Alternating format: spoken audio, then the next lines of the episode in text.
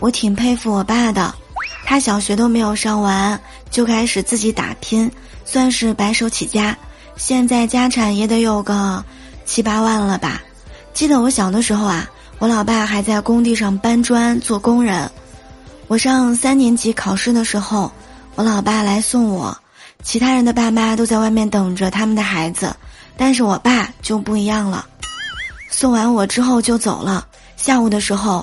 我老爸准备了饮料、矿泉水、雪糕等一系列东西，在学校门口卖，生意那叫一个火爆呀。